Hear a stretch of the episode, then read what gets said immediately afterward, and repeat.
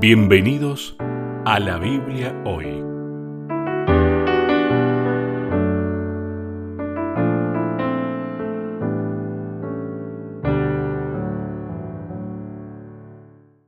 Bienvenidos una vez más, nos encontramos en la Biblia hoy. Está con nosotros el pastor Sebastián Martínez. ¿Qué tal, Sebastián? ¿Cómo estás? Hola, Lucho. Eh, me encuentro muy bien, disfrutando, eh, disfrutando la posibilidad de estar dialogando con vos en este momento tan especial del año, fin de año, y tomándonos una pausita en la semana para poder disfrutar de, del estudio de la palabra de Dios, del estudio sistemático de la Biblia, del estudio organizado, prolijo de la palabra de Dios. Te vi bastante ocupado esta semana. Algunas veces veo algunas publicaciones o algunos avisos y veo que estás con algunas actividades. En algunas me puedo conectar, en otras no, por cuestiones de horario. este, eh, en una de estas semanas me conecté para saludar, pero te veo a cada rato haciendo algunas cositas con esta metodología que hemos adoptado de, aprovechar la distancia.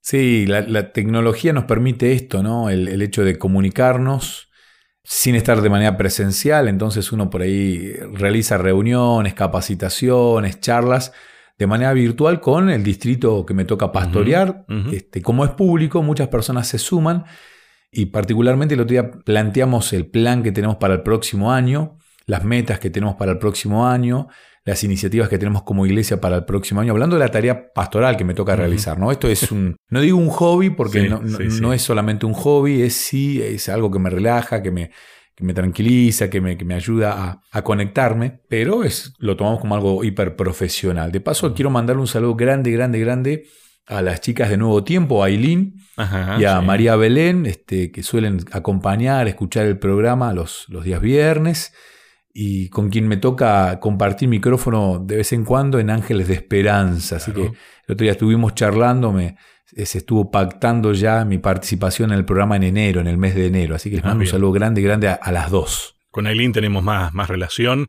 Bueno, con ella nos contactamos cada fin de semana de alguna manera desde la radio para compartir esto que estamos haciendo ahora, eh, pero también la conozco de hace mucho. No suena bien decir que fue alumna mía, ¿no?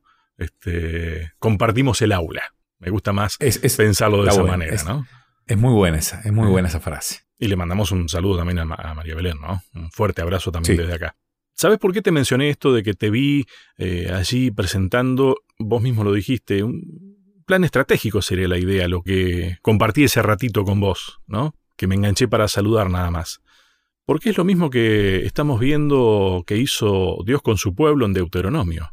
Le compartió su plan estratégico. Dirá, déjame decir algo. Esta semana visité a Juanita. A ver. Eh, ya varias semanas la vengo visitando a Juanita. Juanita es una señora mayor. No, no, no sé exactamente la edad, pero es una persona mayor con mucha experiencia, muy buena. Ella le da estudios bíblicos a sus vecinos en el barrio. Mm. Y ella ha cedido, ha donado su propiedad para armar una nueva iglesia allí, algo mm. que es muy loable. Y ella no solamente cede el terreno, sino que ella se encarga también de, generar los contactos para formar la nueva iglesia. Y me regaló un montón de guías de estudios, así le decimos nosotros a este librito que, que va cambiando cada tres meses. Y los traje. Me dijo, pastor, ¿les sirven? Sí, claro que me sirven. Yo los tengo, pero los voy regalando. A mí me, gusta enseñar a predicar con estas guías de estudio, enseñarle al hermano de iglesia que quiere empezar a predicar, entrar en este arte de la homilética, de la predicación, y que sepa usar esta herramienta, que es muy buena para poder este, empezar. Cuando por ahí no tenés cómo armar la estructura, ya esta guía de estudio tiene una estructura armada que es súper predicable. Cuando miraba los folletos de escuelas sabáticas, las guías de estudio anteriores viejas, me gustan, me gustan los temas, pero me di cuenta que este tema de Deuteronomio no se había tocado por muchos años. Y me di cuenta que de la manera en la que se está tratando este tema, no se había tocado nunca, me atrevo a decir. Entonces quedé sorprendido y a la vez un poco triste por saber que ya estamos sobre el final. Pero hice un autocompromiso de digo, lo voy a volver a estudiar esto. Esto lo tengo que volver a leer y lo tengo que predicar, porque realmente este formato de Deuteronomio, uno tiene, a ver, ¿cuál es el formato maestro? El formato clase es el formato donde alguien habla, expone, pero los demás tienen esa posibilidad de la, de la pregunta, de la duda. Este formato de Deuteronomio tiene un formato mucho más parecido a un sermón. Separa a Moisés frente al pueblo, expone la idea, dice el porqué de la charla, Y Moisés va usando un texto, va usando una parte teórica, por así decirlo, pero lo aplica. Y es la aplicación, la clave del sermón. La, clave del sermón siempre es la aplicación. Y esto es un tips para aquellos que quieren em, empezar a predicar. De alguna manera todos hemos leído la Biblia. ¿Sí? Completa o incompleta, de manera sistemática o no, pero hemos leído la Biblia. Ahora, cuando vos te planteas en un sermón y tomás un texto bíblico, lo explicás punto a punto, acá quiso decir esto, acá está diciendo esto otro, acá el idioma original, y ahora apliquémoslo a nuestra vida. Esto es importante porque eso es un sermón. Y el libro de Deuteronomio claramente es una reflexión de un hijo de Dios, Moisés, de un elegido por Dios, un profeta de Dios, aplicando un montón de conocimiento a un pueblo que estaba necesitando conocer de manera genuina a Dios. Te sumo algo más, Sebastián. Es un sermón. Viste que nosotros eh, hasta hemos deformado la idea del sermón, la hemos desgastado. Cuando no nos gusta que nos digan algo, no, no quiero que me des un sermón. ¿no? Típico, típico. Pero, Estás armoniando. Sí. Ahora, a mí me gusta pensar ese sermón de Moisés. ¿Viste esas charlas con la gente grande que vos tenés? La posibilidad de que te cuenten sus experiencias y su mirada de toda la vida recorrida. Bueno, yo así me lo imagino a Moisés, su sermón en Deuteronomio me lo imagino de esa manera. Rodeado de gente explicándoles, miren, yo aprendí en la vida esto, aplíquenlo de esta manera. La vida es así. Y no dice nada distinto de lo que Dios le dijo a él, porque la vida es así, como Dios dice que es. La semana pasada estuve visitando personas mayores de la iglesia. Y una persona me dice, pastor, le estoy robando mucho tiempo, ya hace mucho tiempo que está conmigo, no lo quiero aburrir más con tantas historias y con tantas anécdotas. Le digo, no, no, por favor, no me está aburriendo, no me está quitando tiempo, yo estoy, aprendiendo con usted. Yo estoy aprendiendo, usted me está resumiendo un montón de cuestiones que yo llevaría muchos meses en entender y aprender y usted me las está sintetizando tal vez en una hora, hora y media. Entonces, yo soy el agradecido de poder compartir con usted tanta experiencia. Los jóvenes, los adultos jóvenes, yo me considero un adulto joven, muchas veces no valoramos esto que vos estás mencionando muy bien y tiene que ver con el hecho de aprender de la experiencia vivida de otro a ver, el marketing del mundo te dice, no, vos tenés que tener tu experiencia, vos tenés que aprender.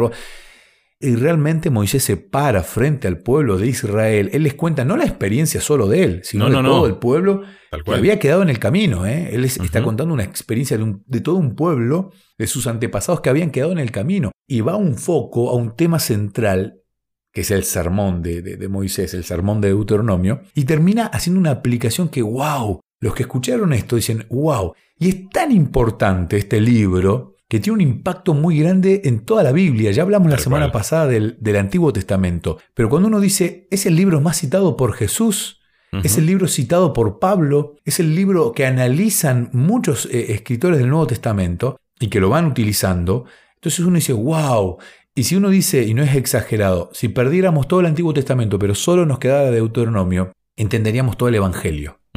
El poder de este libro es realmente apasionante. Bien. Y como bien dijiste, ya estamos casi llegando al, final. Eh, viste que a veces cuando te estás por despedir de esas personas este, mayores que te están enseñando, no tanto por la edad solo, ¿eh? sino por la cantidad de experiencias que te pueden compartir. Eh, lo mismo pasa con esto, cuando uno se está casi despidiendo de esta guía de estudios, es como que atás todos los cabos de lo que viste hasta ahora. Se está poniendo bueno y eso te dan ganas de, bueno, voy a volver a, a verlo porque este, me está faltando crecer un poco más todavía, ¿no? Creo que logró eso esta serie. Yo cuando comenzamos hace ya varios meses a disfrutar de este estudio sistemático, te dije, para mí Deuteronomio es la plaza linda que yo no conocía en la ciudad. Y es como que ya miro el reloj y digo, me tengo que ir. Pero ya sé dónde está. Y esa es una ventaja, ya sé dónde está, puedo volver a disfrutar de un paseíto en esta plaza linda. Por eso quiero invitar a los amigos que están escuchando el, programa, a los amigos que están en diferentes puntos de Sudamérica, donde llega la red Nuevo Tiempo, a estudiar con profundidad, a repasar con profundidad, a volver a disfrutar de las bellezas que encontramos en este lugar tan lindo que es el libro de Deuteronomio. Déjame leerte un texto bíblico y creo que es la primera vez que vamos a leer un texto bíblico que es el texto clave. Creo que sí, creo que todos los textos claves que hemos leído en las 11 semanas anteriores han salido del libro de Deuteronomio, pero este texto clave aparece en el libro de Mateo capítulo 4 versículo 4 y dice, Él respondió, y el Él respondió está haciendo referencia a Jesús, Exacto. a Cristo. Cristo respondió y dijo, escrito está, no solo de pan vivirá el hombre, sino de toda palabra que sale de la boca de Dios. Y esto está en Mateo 4.4 y uno dice, bueno, es la primera vez que aparece un texto que no nace en Deuteronomio. Pero cuando estudiemos, cuando empecemos a estudiar tal vez en el próximo bloque, y nos demos cuenta que este Mateo 4.4 tiene su origen en Deuteronomio. O sea, eh, Cristo citando Deuteronomio nos vuelve a decir, no, no, no. Parece que no es Deuteronomio lo que están leyendo en el texto clave para memorizar, pero sí es Deuteronomio. Y después vamos a hacer hincapié en lo que quiso decir nuestro Salvador, el Maestro de los Maestros, citando este pedacito del libro de Deuteronomio. Y en una situación muy, muy, muy especial. Ya después en el próximo bloque lo hablamos. Bien, Sebastián, tal vez disculpen por esta introducción tan extensa que tal vez recién ahora al final tocamos específicamente lo que decía el estudio de esta semana, pero tiene que ver con esa invitación a que sigamos estudiando esto. Me parece que es totalmente necesario. Como te decía, creo, creo que es la presentación del plan estratégico de Dios para nuestras vidas. Así que este bloque fue una invitación a meternos en ese plan, a ser parte del plan de Dios. Hacemos una pausa y ya seguimos.